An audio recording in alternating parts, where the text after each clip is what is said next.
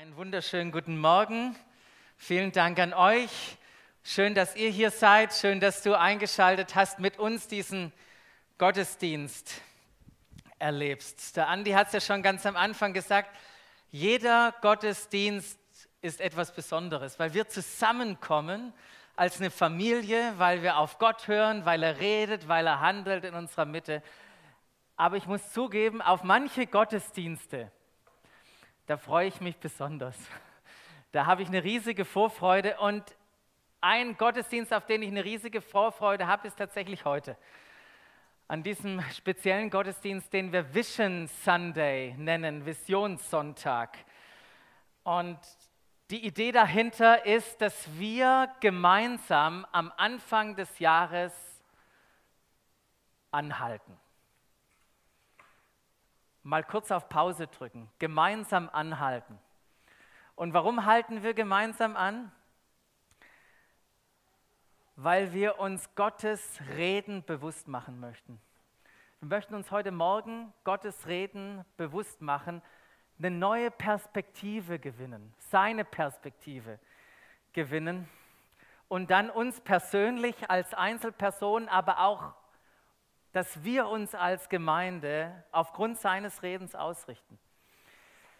Und dann in Treue und Vertrauen seinen Worten folgen und in den Raum hineintreten, in den er uns hineintreten lassen möchte. Also anhalten, Gottes Reden wahrnehmen, Perspektive gewinnen, ausrichten und dann gemeinsam losmarschieren und wenn ich an, an das denke, dann denke ich immer an so eine Pause oder eine Auszeit im Sport. Kommt mir da immer. So eine Fußball-Halbzeit oder so eine Auszeit, wenn der Football-Coach irgendwie die Fahne oder irgendwas reinwirft und alle müssen mal kurz anhalten. Und wenn dann so eine Pause ist, dann hat der, der Coach, der Trainer die Möglichkeit zu ermutigen, Perspektive zu geben, Hoffnung zu schenken und die ein oder andere Korrektur vorzunehmen. Und in der Regel, außer beim VfB, okay, aber in der Regel, wenn die Mannschaft wieder rauskommt, dann ist irgendetwas passiert. Dann spielen sie anders. Das ist die Kraft von so einer Auszeit. Das ist die Kraft von dem Reden eines Coaches. Ja, deshalb verdienen Leute wie Jürgen Klopp Millionen, weil sie gut in der Halbzeit reden können. Und das, was die Worte eines Coaches mit einer Mannschaft machen. In gleicher Weise macht das Reden Gottes etwas mit uns. Es macht etwas mit dir. Es macht etwas mit mir. Es macht etwas mit uns, wenn Jesus redet. Wir leben anders. Wir haben eine andere Perspektive. Es ist Hoffnung. Es ist Glaube. Es ist Vertrauen in unserem Leben. Etwas passiert in uns. Und genau das ist unsere Erwartung auch für heute. Das ist unser Wunsch und unser Gebet und das Ziel von diesem Visionssonntag, dass genau das in unseren Herzen passiert, dass Gott spricht und es wirklich ein lebendiges Wort ist, das etwas mit uns macht.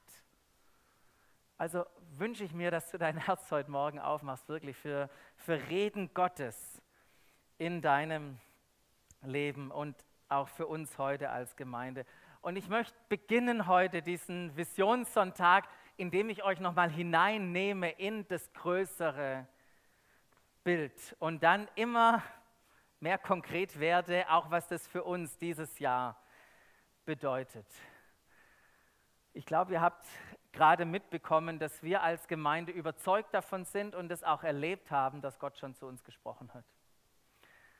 Immer wieder in den letzten über 25 Jahren. Und vor anderthalb Jahren haben wir als Doxideo Family, das sind nicht nur wir in Stuttgart, sondern da gehören auch noch andere Städte dazu, da haben wir das Reden Gottes wahrgenommen im Gebet, durch Bibelverse, durch unterschiedliche Eindrücke, die Menschen hatte, hatten. Und Gott hat uns klar gemacht, das haben wir zumindest empfunden, dass wir uns die nächsten vier Jahre ganz bewusst mit dem Thema von Gottes Herrlichkeit beschäftigen sollen. Und im ersten Jahr, im Jahr 2021, das war letztes Jahr, ging es dann darum, mehr und mehr zu entdecken, was Gottes Herrlichkeit ist. Und wir haben wunderbare Entdeckungen gemacht, oder zumindest ich. Ich hoffe, da ist was bei angekommen von den Entdeckungen, die wir gemacht haben. Wir haben festgestellt, dass nicht ein paar Sachen irgendwie von Gott herrlich sind, sondern dass alles, was Gott ist, wer er ist, herrlich ist. Er ist vollkommen herrlich. Sein Wesen. Und wir haben entdeckt, dass in Jesus es ein vollkommenes Abbild gibt von Gottes Herrlichkeit. Wenn du dich fragst, was ist Herrlichkeit Gottes, schau Jesus an. Und wisst ihr, was das Coole ist? Dass Jesus sich entschieden hat, seine Herrlichkeit mit uns zu teilen. Du hast Anteil an dieser Herrlichkeit. Natürlich nicht nur für dich, sondern für diese Welt. Und deshalb wollen wir uns jetzt in den drei Jahren, die vor uns liegen, damit vertraut machen, was es bedeutet, seine Herrlichkeit sichtbar und erlebbar zu machen. Und da kommen diese drei wunderbaren Symbole. Cool, oder? Da hat sich jemand richtig, richtig viel Mühe gegeben. Vielen, vielen Dank. Ihr könnt gar nicht ermessen, was da drin steht. Ich weiß es ein bisschen. Aber diese drei Symbole, die haben was damit zu tun, mit der Frage, wie wir, wie du und ich Gottes Herrlichkeit in unserer Welt sichtbar machen können. Es geht um Glaube, es geht um Liebe und es geht um Hoffnung. Glaube, Liebe, Hoffnung, das ist, was Gott uns geschenkt hat. Unser Glaube, unsere Liebe, unsere Hoffnung basiert ausschließlich auf seinem Wirken in unser Leben. Wisst ihr das? Es ist nicht wir, die irgendwie anfangen zu lieben, es ist seine Liebe, die er uns geschenkt hat, wodurch wir lieben können. Glaube und Liebe darf über uns hinausfließen. Glaube und Liebe sollen wir sogar aktiv weitergeben und damit gestalten, überall dort, wo wir sind. Glaube, Liebe und Hoffnung, das sind so drei, und ihr seht es, drei große Aspekte, so große Themenfelder, dass wir gesagt haben, wir nehmen uns jetzt jeweils ein Jahr dafür Zeit, hier einen Schwerpunkt zu setzen. Nicht, dass wir irgendwas vergessen an denen oder ausschließen, aber dass wir einen Schwerpunkt haben in diesem Jahr und setzen. Und wenn wir uns jetzt mit Glaube, mit Liebe, mit Hoffnung beschäftigen und damit uns vertraut machen wollen, dann geht es nicht nur um ein, ein intellektuelles, informatives Auseinandersetzen. Es geht, geht viel, viel weiter, was wir tun möchten in diesem Jahr. Das soll unseren Geist wirklich bewegen, unsere Emotionen, unser ganzes Sein. Und ich wünsche mir für mein Leben, dass durch mich in andere Leben Glaube, Liebe und Hoffnung sichtbar wird. Menschen sollen durch mich zum Glauben an Jesus Christus kommen. Das wünsche ich mir. Menschen sollen durch die Liebe Gottes in mir Heilung erfahren. Heilung von, von den Schmerzen, die sie durchleben, aufgrund von Beziehungszerbrüchen, aufgrund von Ängsten, aufgrund von Einsamkeit, von Süchten, da wo Menschen drinstecken. Da wünsche ich mir, dass die Liebe Gottes in mir Heilung zu diesen Menschen bringt. Und ich wünsche mir, dass überall da, wo Menschen keine Perspektive haben, wo sie verzweifelt sind, kein Frieden mehr in ihnen lebt, dass die Hoffnung in mir, dass sie ihnen Hoffnung schenkt und einen Frieden ermöglicht, dass sie die Freude Gottes wieder erfahren. Und kannst du dir das vorstellen, wie das ist, wenn Glaube, Liebe und Hoffnung auch durch dein Leben fließt zu anderen Menschen hin? Ich kann mir das so richtig gut vorstellen, wenn ich so überlege, was wie das konkret aussehen könnte, kann ich mir so richtig gut vorstellen. Ich habe so richtig Lust und eine Sehnsucht darauf. Und durch das, wenn wir das tun, wisst ihr, was passiert? Es steigt dadurch die Erkenntnis der Herrlichkeit des Herrn. So wie wir das gerade auch gesungen haben in dem einen Lied, wie der Meeresboden voll Wasser bedeckt ist, so wird die Erkenntnis der Herrlichkeit des Herrn den ganzen Erdboden bedecken, indem wir Glaube, Liebe und Hoffnung in unsere Welt tragen. Das, was ihr hier seht und was ihr in den Wellenbewegungen seht, gesehen habt in den an, an den Liedtexten, das ist genau das, was das Bild ist, das Jesus hat, was in Zukunft geschehen wird. Darauf läuft seine Geschichte mit seiner Welt hin. Darauf läuft seine Geschichte mit seiner Welt hin. Und es ist entscheidend, dass wir gerade in diesen Zeiten, in denen wir leben, auch eine klare Perspektive haben. Eine klare Perspektive haben. Einfach wissen, Jesus ist der Sieger. Jesus ist der Sieger. Und Jesus ist der Herr über alles. Jesus ist der Herr über alles. Und Jesus ist der König. Und er regiert heute. Und er wird auch morgen regieren und übermorgen. Und sein Reich breitet sich aus. Das ist die Perspektive, die wir haben. Das ist die Perspektive, die wir brauchen. Und bei allen Stimmen, die es so gibt in den Medien und YouTube und was weiß ich, da kann man ja manchmal Klarheit und Perspektive verlieren. Und meine Empfehlung ist, sich wirklich auf die Worte von Jesus immer wieder zu besinnen und darauf zu stellen, da Orientierung zu holen. Nicht nur aus der Zeitung, sondern aus der Bibel, was da drin steht, was Jesus hier gesagt hat. Gerade die letzten Worte von Jesus, die wir in der Bibel finden, wisst ihr, die hauen mich so vom Hocker. Die sind so unglaublich. Die letzten Worte von Jesus, die in der Bibel aufgeschrieben sind. Interessiert euch, was Jesus da gesagt hat? Ja. Stehen ganz hinten in diesem Buch, das wir Offenbarung nennen, Kapitel 21. Offenbarung hat Johannes, der Jünger Johannes für uns aufgeschrieben. Er hatte das Vorrecht, einen neuen Himmel und eine neue Erde zu sehen. Er durfte Gottes Verheißung hören, dass Gott irgendwann selbst kommen wird und unter seinen Menschen leben wird. Das durfte er hören. Und dann in Vers 5 hört er, wie Jesus selber sagt. Wisst ihr, was Jesus gesagt hat ganz am Ende? Seht, ich mache alles neu. Das war die Stimme vom Thron Gottes, wo Jesus sagt, wo er sagt, seht, ich mache alles neu. Und ich mache alles neu oder ich mache alle Dinge neu ist etwas völlig anderes als ich mache neu alle Dinge. Ich mache alle Dinge neu ist etwas völlig anderes als ich mache neu alle Dinge.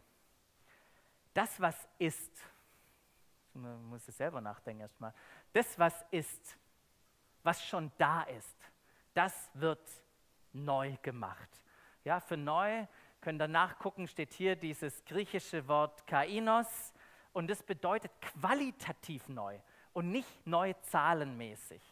Neu drückt sich aus durch eine viel, viel bessere Qualität. Wisst ihr, eine Raupe, habt ihr schon mal geguckt im Zeitraffer? Eine Raupe, die sich zum Schmetterling verwandelt die erlebt eine unglaubliche Transformation. Es ist dasselbe Tier, doch vollkommen neu. Dasselbe Tier, doch vollkommen neu. Unbeschreiblich schön. Es kann fliegen, muss nicht mehr kriechen. Unbeschreiblich schön.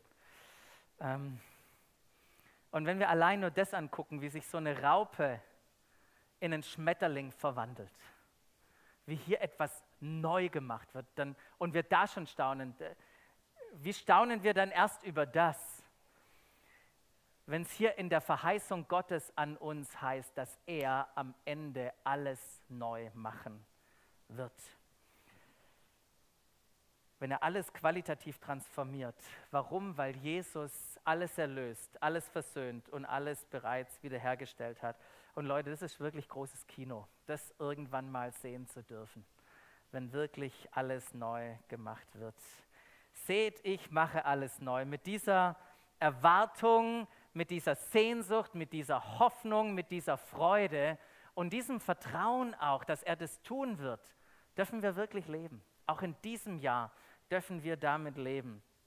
Ja, wisst ihr, wir kommen nicht irgendwo oder gehen irgendwo hin.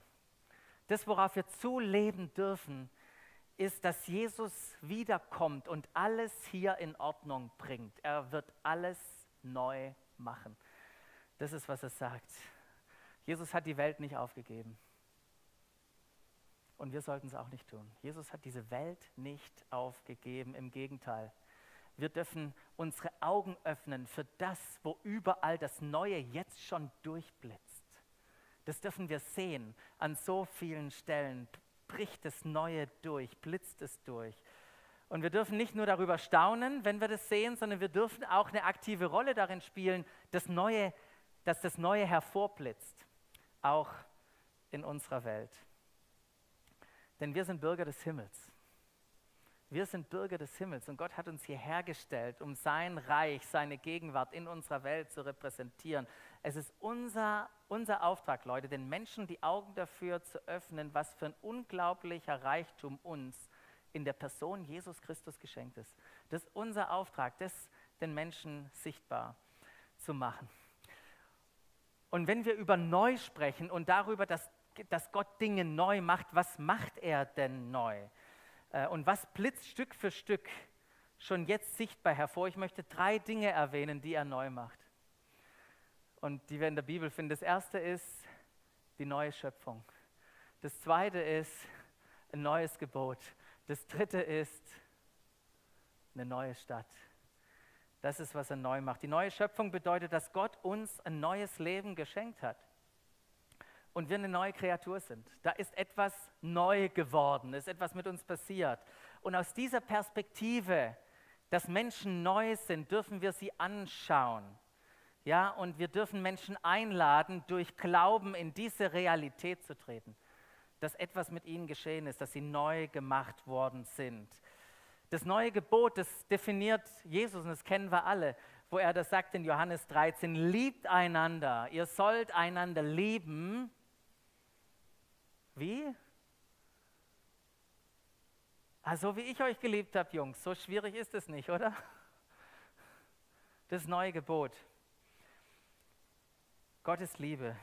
Die Kultur und der Lebensstil des Reiches Gottes ist Liebe. Die Welt wird uns an der Liebe zueinander erkennen. Und das Dritte, und darauf leben wir hin, auf diese neue Stadt. Diese Hoffnung geben wir weiter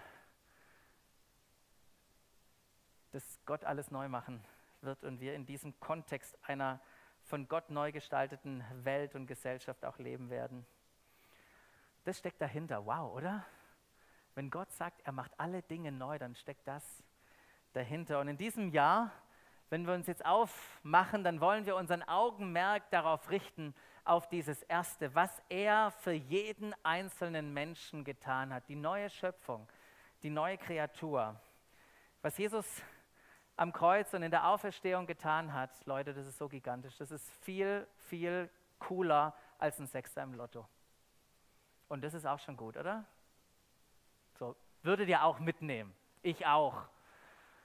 Aber es ist noch viel cooler. Es sind wirklich absolut gute Nachrichten, die wir manchmal gar nicht erahnen können, wie, wie richtig stark das ist. Und die Sehnsucht, die Sehnsucht, die unser Vater Gott hat, ist, dass Menschen diese wunderbare Nachricht hören, dass Menschen diese wunderbare Nachricht ergreifen und dass diese wunderbare Nachricht sie verändert. Das ist die Sehnsucht, die Gott Vater hat. Und mein Gebet und unser Ziel heute Morgen ist, dass ihr, dass wir etwas von dieser Sehnsucht Gottes spüren. Weil wisst ihr was? Die Sehnsucht, diese Sehnsucht, die Gott hat, das ist wie eine Batterie in einem E-Auto. Ich weiß nicht, ob ihr noch so alt seid, dass ihr den Duracell-Hasen kennt. Der läuft und läuft und läuft und läuft. Warum? Weil etwas in ihm drin ist, eine Batterie. Und wenn wir so eine Sehnsucht in uns haben, dann dann laufen wir im Herzschlag Gottes, in seinem Rhythmus. Wir laufen, wir laufen, wir laufen, wir leben, wir leben, wir leben für ihn mit dieser Sehnsucht. Und im Ringen mit unserem Jahresmotto 2022, da habe ich gemerkt, wie, wie die Sehnsucht, die ich habe, so leichten Schwankungen und da war manchmal großen Schwankungen unterworfen. Ich habe selber gemerkt, manchmal ist so viel Sehnsucht gar nicht da in meinem eigenen Leben. Da ist Wissen da. Aber Wissen ist noch keine Sehnsucht. Und überall da, wo Gleichgültigkeit da ist, entsteht Passivität. Eine Passivität. Die Pharisäer, die zur Zeit Jesus gelebt haben und mitbekommen haben, was Jesus alles tat, die waren zutiefst darüber empört, dass sich Jesus ständig mit Leuten auseinandersetzte und ständig von Leuten umgeben war, die Zolleinnehmer waren oder wie, wie, wie andere Sünder auch galten. Ständig war Jesus umgeben von diesen Menschen. Und die Pharisäer, die konnten das nicht verstehen. Weil sie die Gruppe waren von Leuten, die sich möglichst weit von diesen Sündern, von diesen Zolleinnehmern, von dem Abschaum der Gesellschaft fernhalten wollten. Und die hatten Gründe dafür. Erster Grund war, dass sie selber nicht in Versuchung kommen wollten. Sie wollten selber nicht in Sünde geraten oder etwas falsch machen. Das war ihr Antrieb. Nichts falsch machen. Und hinzugehen würde doch bedeuten, wir würden mit dem Lebensstil von denen übereinstimmen. Aber wir wollen ihnen doch wissen, wir wollen denen wissen lassen, die sie wissen lassen, dass sie unwürdig sind. Durch ihr Verhalten haben sie keinen Wert. So haben Pharisäer diese Menschen gesehen.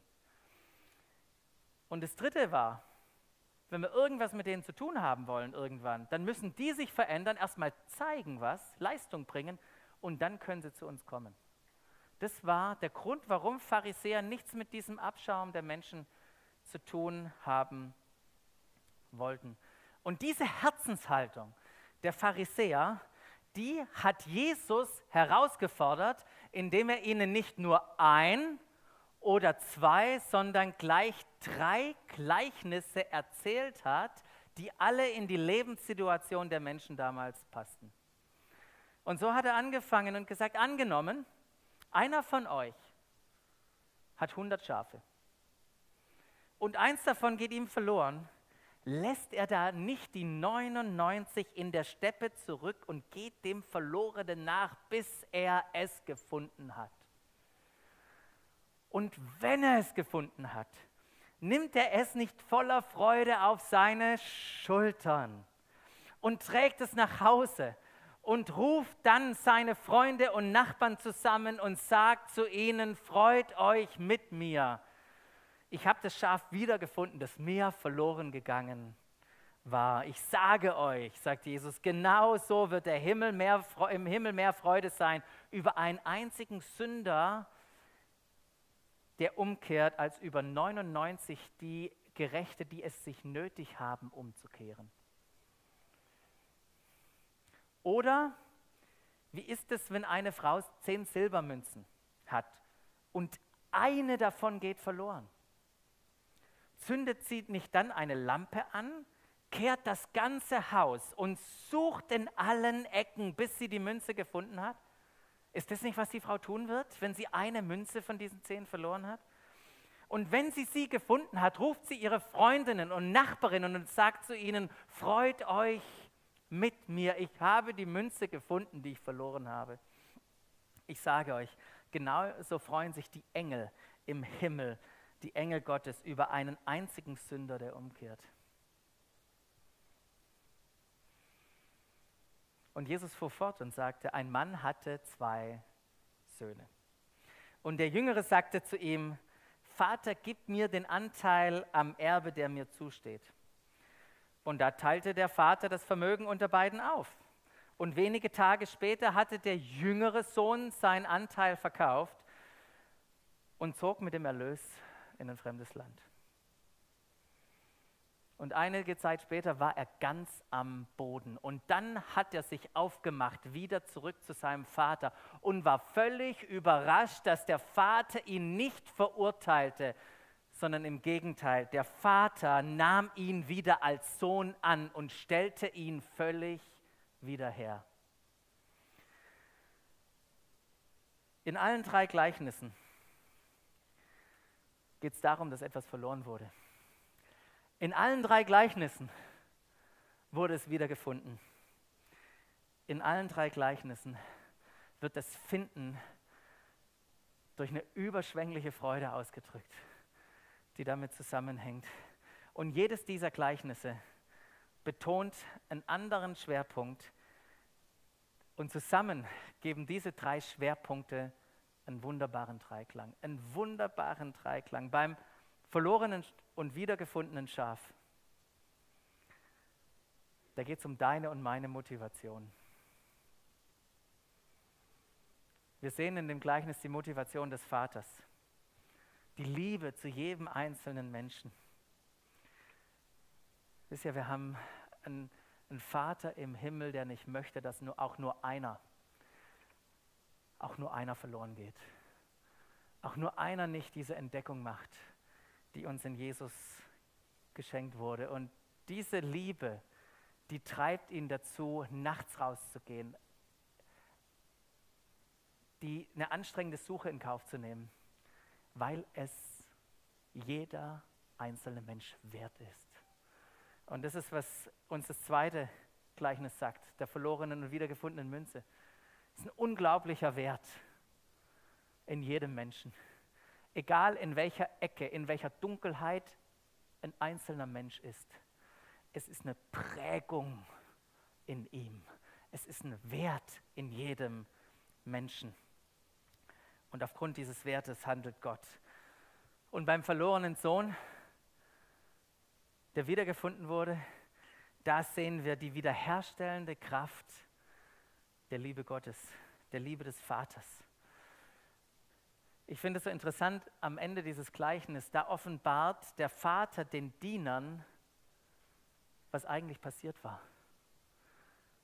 Wenn er ihnen zuruft, hey, holt das Mastkalb, wir wollen uns freuen.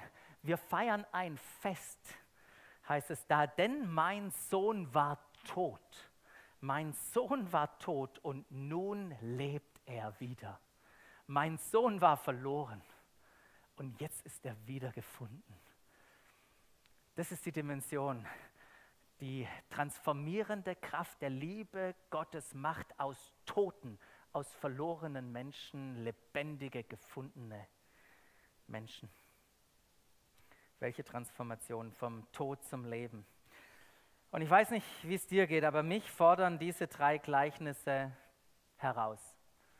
In Bezug auf meine Motivation, auf den Wert, den ich Menschen beimesse und auf das, was ich für eine Überzeugung habe in Bezug auf die transformierende Kraft der Liebe Gottes da so ein paar Fragen mal mitgebracht. Was ist meine Motivation, das Verlorene zu suchen?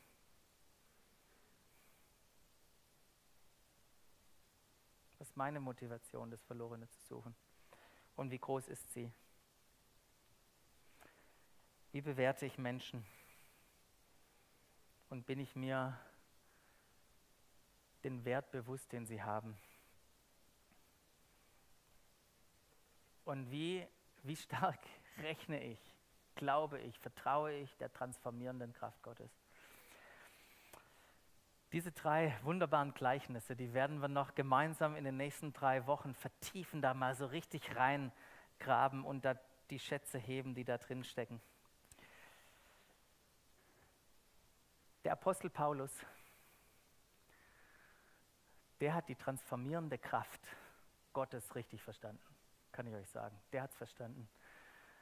Und in einem seiner Briefe, den er an die Korinther schreibt, da gibt es einen kleinen Abschnitt. Und wenn ihr den kleinen Abschnitt lest, dann könnte man meinen, dass Paulus, während er schreibt oder während er hier diktiert, die drei Gleichnisse im Kopf hat, die wir gerade von Jesus gehört haben. Man könnte es meinen, er hat die drei Gleichnisse im Kopf, die wir gerade gehört haben. Und er schreibt in 2. Korinther 5 ab im Vers 14 heißt es, bei allem ist das, was uns antreibt, die Liebe von Christus.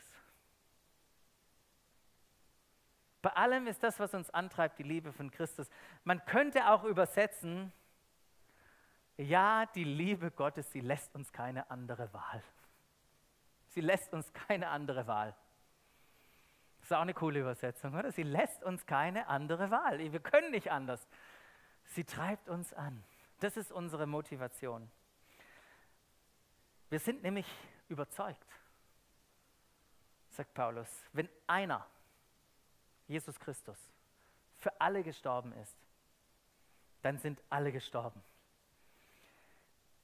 Und er ist deshalb für alle gestorben, damit die, die leben, nicht länger für sich selbst leben, sondern den, für den, der für sie gestorben ist und durch den sie zu neuem Leben erweckt worden sind. Man könnte auch sagen, alle, die ein neues Leben durch Jesus bekommen haben, die leben jetzt für Jesus. Voll und ganz. Und wie kann das praktisch aussehen? Ein, ein praktische, praktische Art und Weise, das zu tun, finden wir im nächsten Vers. Daher beurteilen wir jetzt niemanden mehr nach rein menschlichen Maßstäben. Wenn wir Menschen angucken, dann legen wir nicht mehr unseren Maßstab an. Wir sehen Menschen nach ihrem Wert. Und wisst ihr, früher haben wir auch, haben wir, habe ich, Paulus, habe den Maßstab auch an Jesus sogar angelegt. Den menschlichen. Heute tun wir das nicht mehr. Vielmehr wissen wir, vielmehr wissen wir, wenn jemand zu Christus gehört, wenn jemand in Christus ist, ist er eine neue Schöpfung. Es ist eine neue Schöpfung. Das ist die wiederherstellende Kraft der Liebe Gottes. Er schafft einen neuen Menschen.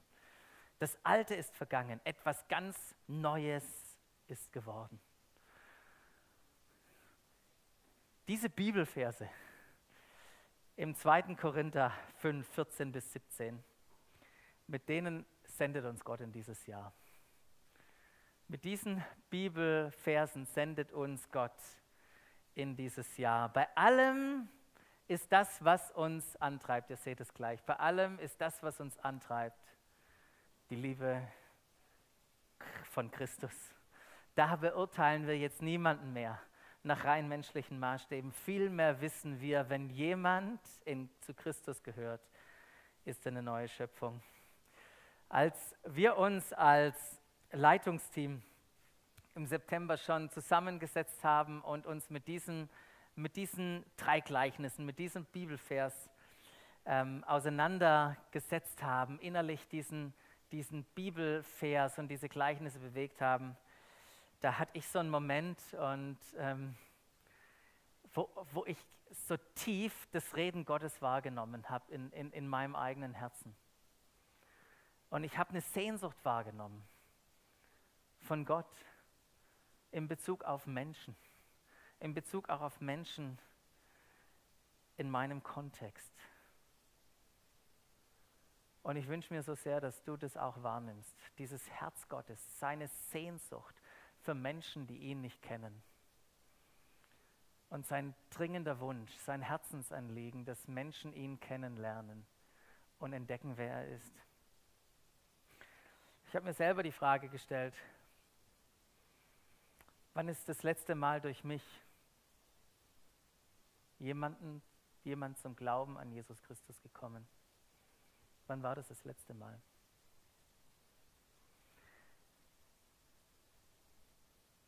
Wann habe ich zum letzten Mal, wann hast du zum letzten Mal erlebt, wie eine Person diesen unbeschreiblichen Wert, der, den Gott ihr beimisst, entdeckt und total überwältigt ist.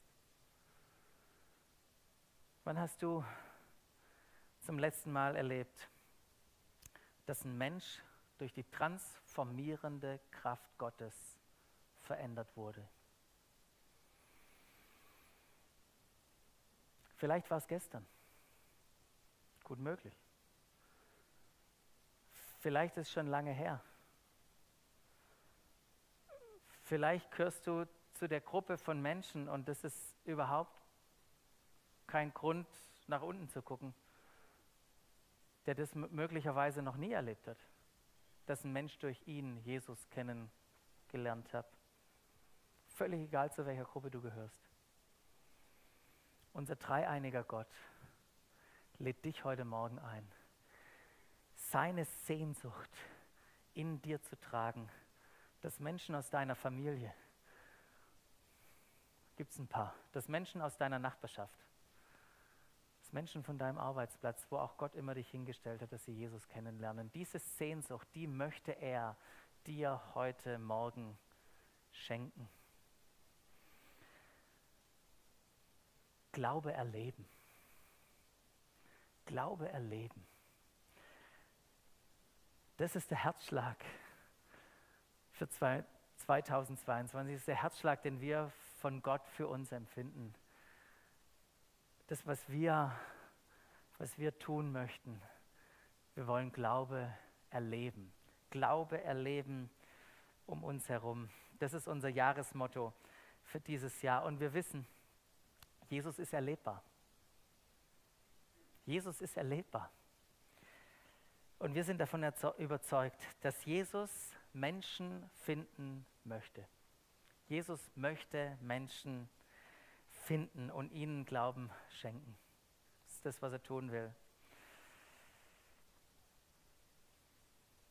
Ich möchte ein paar kurze Gedanken darüber verlieren, was, was dieses Jahresmotto Glaube erleben ganz konkret für dich und für mich, für uns als Gemeinde bedeutet. Weil ja jetzt die Frage vielleicht äh, da ist, okay, Glaube erleben, Glaube in die Welt bringen, ja, wie machen wir das denn?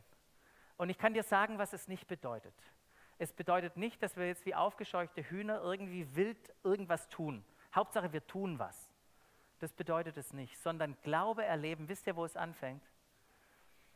Es fängt bei dir und bei mir an. Da fängt Glaube erleben an, wenn wir uns selber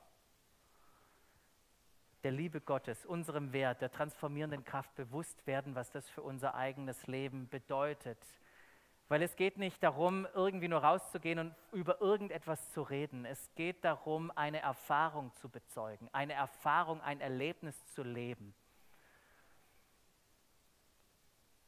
Und wenn Menschen sehen, was für eine Hoffnung wir in uns tragen, Herr Leute, dann sind wir doch bereit, oder?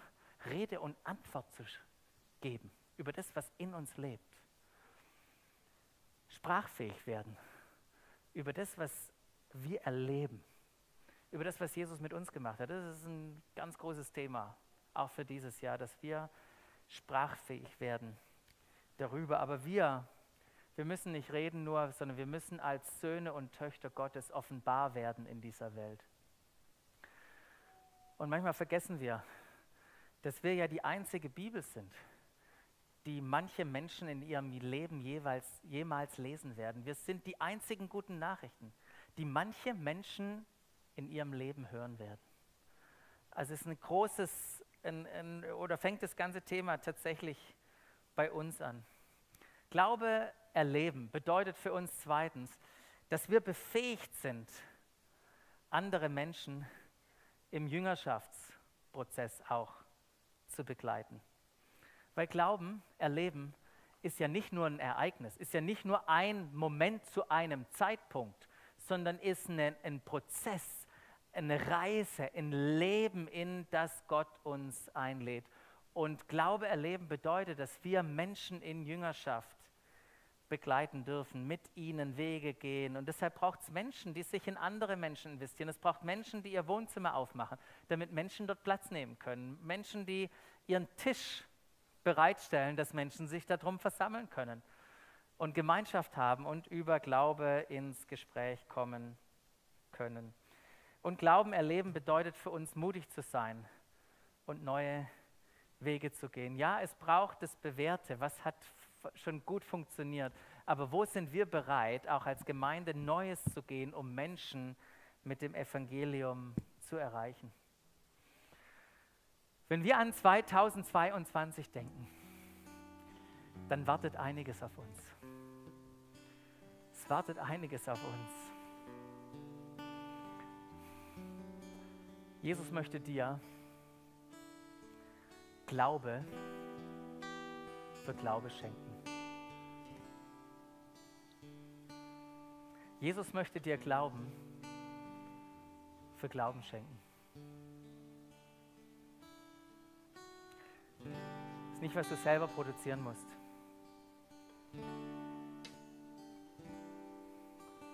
Das ist was, was du bei ihm abholen darfst. Ganz bewusst bei ihm abholen darfst und sagen, Jesus, wir gehen in dieses Jahr. Ich spüre, wie das dir ein Herzensanliegen ist, dass du Menschen erreichen möchtest. Dass Mensch, Menschen zum Glauben kommen sollen, auch durch mich. Und danke, dass Jesus, dass wir nicht für uns selber glauben müssen, oder dafür glauben müssen und irgendwie was produzieren, sondern danke, dass du uns jetzt in diesem Moment Glauben schenken möchtest. Glauben für Menschen aus unserer Familie, wo wir vielleicht schon aufgegeben haben. Glauben für Menschen aus unserer Nachbarschaft, für Freunde, mit denen wir schon so lange unterwegs sind. Glauben für unseren Kollegen, für unsere Kollegin.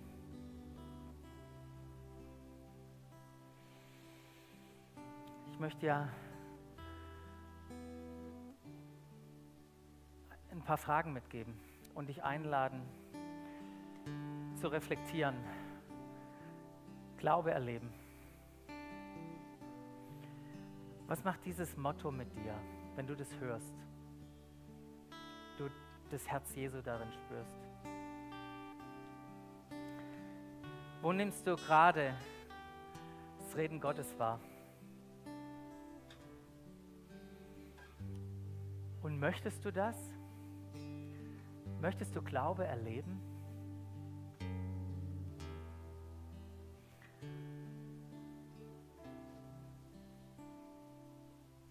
Wenn du da an den Punkt kommst und sagst, ja, ich möchte Glaube erleben, in diesem Jahr, ich möchte das erleben, dann möchte ich dich einladen, an einen der Städtische zu gehen, die wir hier in den, Raum, in den Räumen haben, oben und unten. Und dir ganz bewusst so eine Karte abzuholen. Eine Karte, wo drauf steht, ich will Glaube erleben. Und nimm diese Karte mit.